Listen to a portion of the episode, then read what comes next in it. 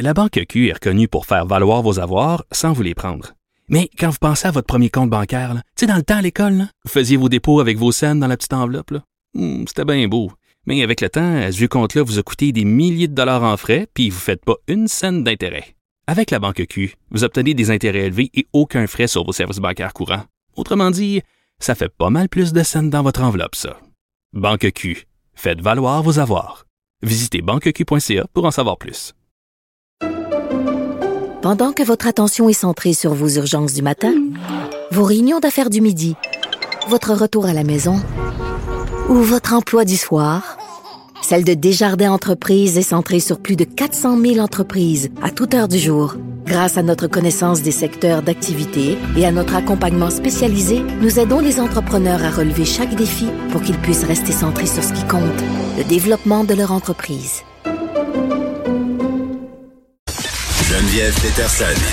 Brillante et éloquente, elle expose toutes les facettes de l'actualité. Grosse nouvelle quand même que le Canada qui décide de bannir la compagnie chinoise euh, Huawei de son réseau 5G. On se rappelle que quand euh, Jean Charest est passé à Tout le monde en parle, lui qui a travaillé pour Huawei pendant qu'il n'était plus en politique, il a dit que s'il devenait premier ministre, euh, c'est ce qu'il allait faire. c'est une décision qui est fortement condamnée par le régime chinois. Puis bon, inquiétez-vous pas là, si vous savez pas c'est quoi cette histoire de dossier Huawei, on va vous l'expliquer, puis on va vous expliquer pourquoi c'est important et c'est pas moi qui va vous le dire, pourquoi c'est Éric Parent, notre expert. Euh, Monsieur Parent, salut. Bonjour Geneviève. Éric Parent, qui est PDG d'Eva Technologies, c'est une entreprise qui œuvre euh, en cybersécurité. Donc, Éric, explique-nous, euh, premièrement, quel rôle joue Huawei dans l'industrie du 5G? Ben, c'est dans l'industrie télécom en général. Alors, Huawei, comme, comme d'autres fournisseurs, c'est un des très gros fournisseurs qui fournit de l'infrastructure pour faire la dorsale de communication, mm. l'infrastructure critique, finalement, qui permet les communications au travers des pays et des provinces. Et euh, est-ce que c'est une bonne décision que le Canada soit allé de l'avant avec le fait de bloquer cette compagnie-là de notre réseau?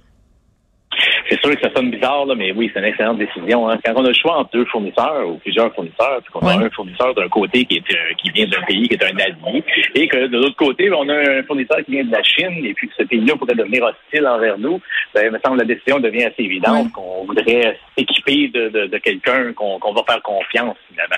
C'est pas que Huawei fait nécessairement quelque chose de malicieux aujourd'hui, mais ils peuvent être incités à le faire. C'est la culture chinoise, c'est de la façon que ça fonctionne en Chine. Donc, euh, c'est le, le, le Parti communiste la Chine décide qu'il demande ça à Huawei, ben Huawei n'a pas le choix de le faire. Alors, ça nous met dans une position bizarre. C'est sûr mm. que si on utilise ça éparpillé un peu tout partout, c'est peut-être pas trop grave. Mais quand on a des gros morceaux d'infrastructure, qu'est-ce qu'on, qu'est-ce que nous on appelle la dorsale technologique euh, dans, le pays, ben, c'est un peu con de, de, laisser ça de même. Explique-moi, Eric, parce que moi j'ai écouté euh, l'excellent documentaire. D'ailleurs, j'invite toutes les personnes qui ne l'ont pas vu à le visionner. la brèche, l'affaire Huawei, là, ça a été euh, réalisé par le bureau d'enquête Marc-André Sabourin, un ex-collègue qui faisait un peu la lumière sur à quel point Huawei est présent au Canada. Moi, j'étais sur l'impression, Eric, que euh, Huawei avait déjà des antennes un peu partout chez nous et que c'était utilisé par toutes les compagnies qui fournissent des services de cellulaire, d'internet, de câbles, etc. Ben, c'est j'ai pas vraiment regardé c'est quoi l'étendue de leur présence.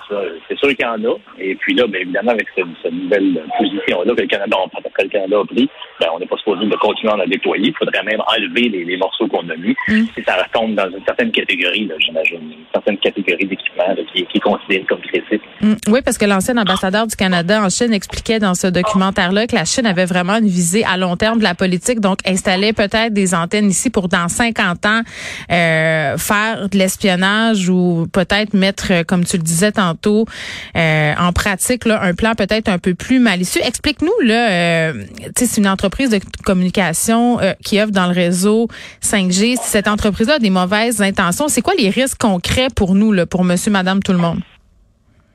Ben, il faut comprendre que dans leur culture, si on regarde en Chine, il n'y a pas un pied carré de l'endroit public qui n'est pas sous surveillance vidéo. On, donne des crédits aux gens. Si tu traverses la rue à un mauvais moment, ben, tu perds des crédits. Ton Internet va être plus lent, des choses de ce genre-là. Quand, comment ça se transpose chez nous? Ben, évidemment, c'est pas la même chose. Hein? Peut-être à long terme, j'espère que non, mais euh, euh, présentement, c'est pas le même qu'on vit.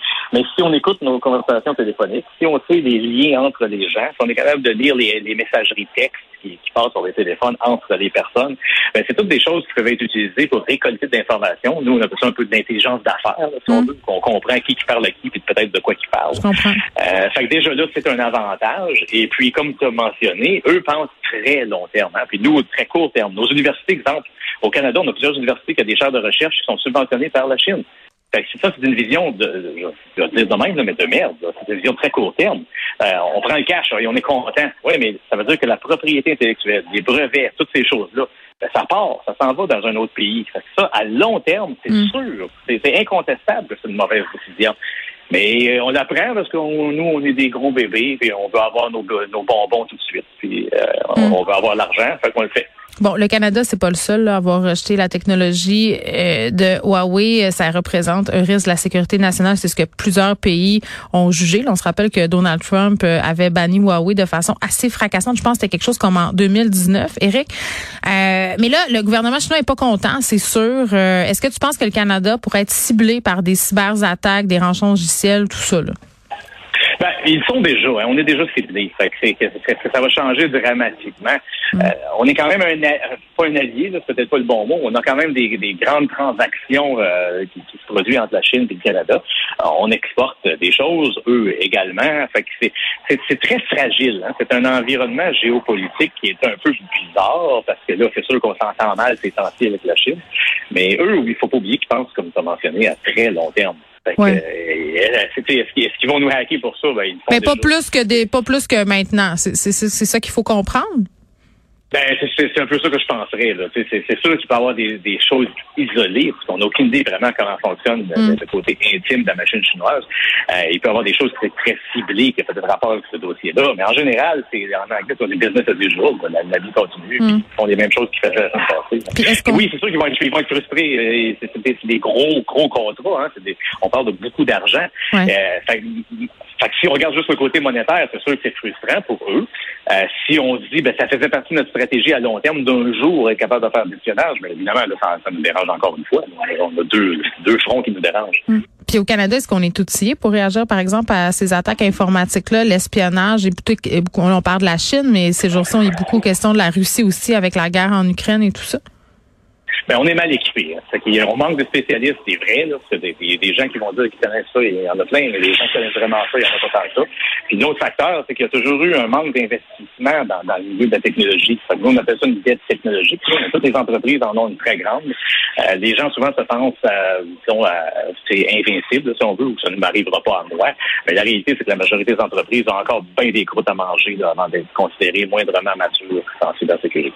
Oui, puis en même temps, tu n'as pas l'impression que les gouvernements en ce moment euh, sont plus sur le qu'ils-vivent qu'ils étaient avant? Ben oui, ils sont, c'est sûr, mais c'est il y a une limite à ce que tu peux faire. Hein. Les, gouvernements fait longtemps qu'ils disent que les entreprises devraient faire mieux, et puis euh, et ils publient des guides, puis des choses de ce genre-là. Mais c'est c'est correct, là, mais je veux pas, ça se réglera pas du jour au lendemain parce qu'on est dans une économie qui mm. marche avec le profit. si on marche avec le profit, ben, il y a quelqu'un qui regarde ça. Si je mets deux billes dans ce, dans ce vase-là, au lieu de le mettre ailleurs, ben, ça, je comprends. être, euh, puis, comme je dis, on pense tout court terme. C'est le court terme qui va nous tuer, là. je comprends. La, Chine, eux autres, ils n'ont jamais pensé court terme. Ils pensent justement dans cinq générations euh, que ça va avoir de l'air. évidemment, il y a quelqu'un qui va prendre la place de Huawei, un autre géant possiblement de la télécommunication. Est-ce qu'il existe, à ta connaissance, une autre entreprise qui pourrait faire la même chose? Est-ce que ça se peut qu'une entreprise euh, fasse tout ça sans mettre en péril la sécurité des pays où, justement, on officie? Ben, la première chose, c'est qu'il peut toujours avoir des failles, il peut toujours avoir des choses qui sont exploitées ou exploitables. Euh, Est-ce qu'il y a une autre compagnie qui va ramasser le bâton? C'est certain. Euh, il y a, quelqu'un qui vient de gagner à la loterie dans ce sens-là, parce que le contrat ou l'argent va aller dans cette direction-là. Mais supposons qu'on prendrait, juste pour faire un scénario rapide, là, on mm. prendrait une compagnie américaine qui nous vend de la nouvelle équipement euh, flambant neuf, tout ça. Ben, si un jour on aurait une mauvaise euh, entente avec les États-Unis, on s'entend plus, là un peu comme on est présentement avec la Chine. On aurait le même discours. On dirait, ben, l'équipement vient, de des États-Unis, euh, est-ce qu'ils nous espionnent? On, devrait se poser les mêmes questions. Jusqu'à aujourd'hui, le scénario, c'est plus la Chine, puis on sait que dans leur culture, ils font ouvertement. Tandis qu'aux États-Unis, ils font hypocritement, disons. Bon, ben, c'est super, c'est rassurant pour le futur. Toujours euh, très fun de te parler. Éric Parent, merci. Bienvenue, bonne journée. Rick Parent, qui est PDG d'Eva Technologies, une entreprise spécialiste en cybersécurité. On parlait de cette décision du Canada de bannir la compagnie chinoise Huawei de son réseau 5G.